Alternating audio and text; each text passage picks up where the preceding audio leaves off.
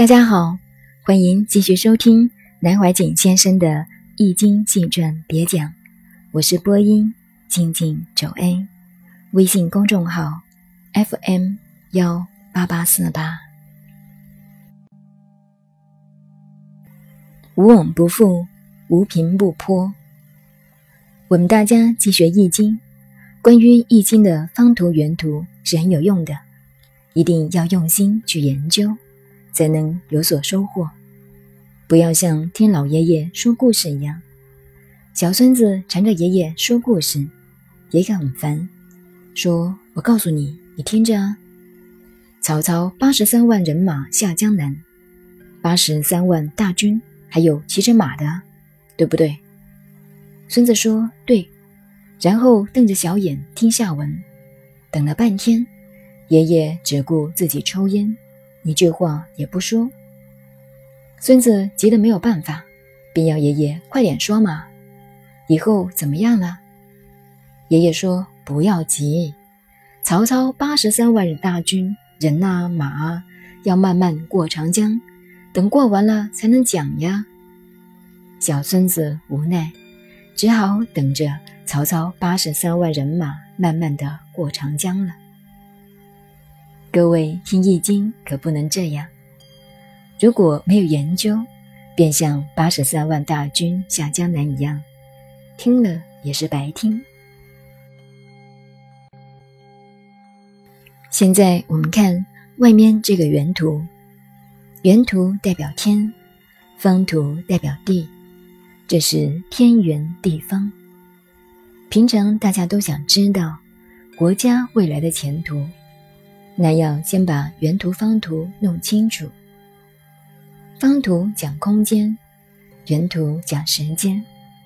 看了你就晓得什么时代是到哪一个卦运，你就可以知道那个时代是如何了。譬如就台湾的地理卦气来看，现在台湾最走运了，但是要转的，不可能让好运永远属于你。每一个方位要配合天体转动，所以明年甲子年开始就要转变了。明年是下元甲子，外边的这个圈圈说明时间在不停的轮转，佛学上叫做轮回，不停的旋转，永无止境。轮回的道理，在中国文化而言，就是复卦。易经有个道理：无往不复，无平不坡。去了以后，定要回来，因为地球是圆的，无平不坡。平地也永远不会是平地，一定有高一点、低一点、波浪式的。这就告诉你人生的原则：你不要认为运气好永远是好。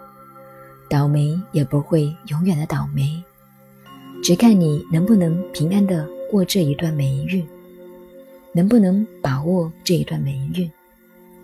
如果你能度过，这就是轮回的旋转了。无往不复，无平不坡，人生境界也是这样。任何人都没有永远的好运或者坏运。人生的道理跟天体的道理都是一样的。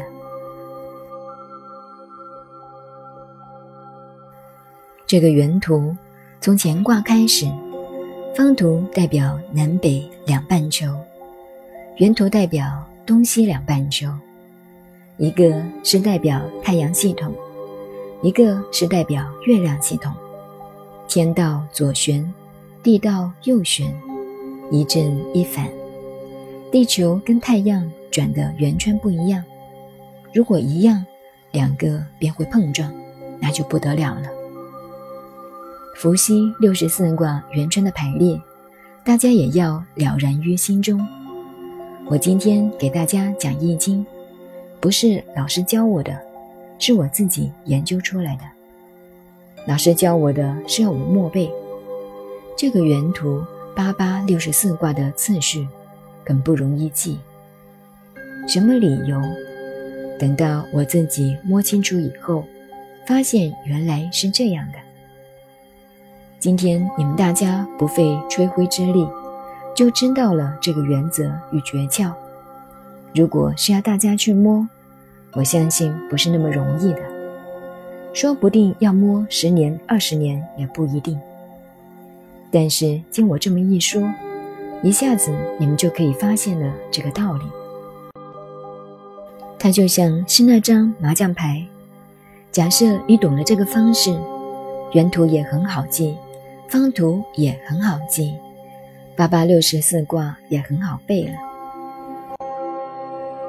现在各位先从方图的乾卦横向左看，依次是乾、怪、大有、大壮、小畜、戌、大畜。太，共八个卦，是一组。前上边紧接着的是第一卦，是履。依次向左横看是对、癸、归妹。结婚不到归妹是很好的。中伏、劫、损、临，这是怎么样一个摆法呢？我告诉各位。有一天，我到高雄去，一夜没有睡觉，是高兴的睡不着。高兴什么？高兴我上了古人的当，上了老师的当。其实也不是老师骗我们，是老师自己也没有弄懂。什么道理呢？现在我们把第一卦像打麻将一样一推，每一排上面是前一对二，离三震四。巽五，坎六，艮七，坤八，每一排都是一样，下面都是前一。第二排下面都是对二，第三排下面是离三，第四排下面是正四，依次五排是巽五，六排是坎六，七排是艮七，八排是坤八。这就是方图的排列方法。原图呢，则是依伏羲八卦的方位，把下面第一、第二、第三、第四依次左旋排列，再从第五排构卦开始，五、六、七、八排依次右旋排列，这便是原图排列的方法。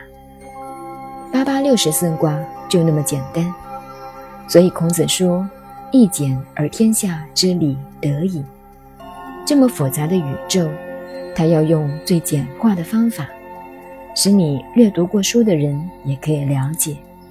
这是孔子的伟大。将来人文科学发展到最高的时候，也将是最简化的时候。但是恐怕到那个时候。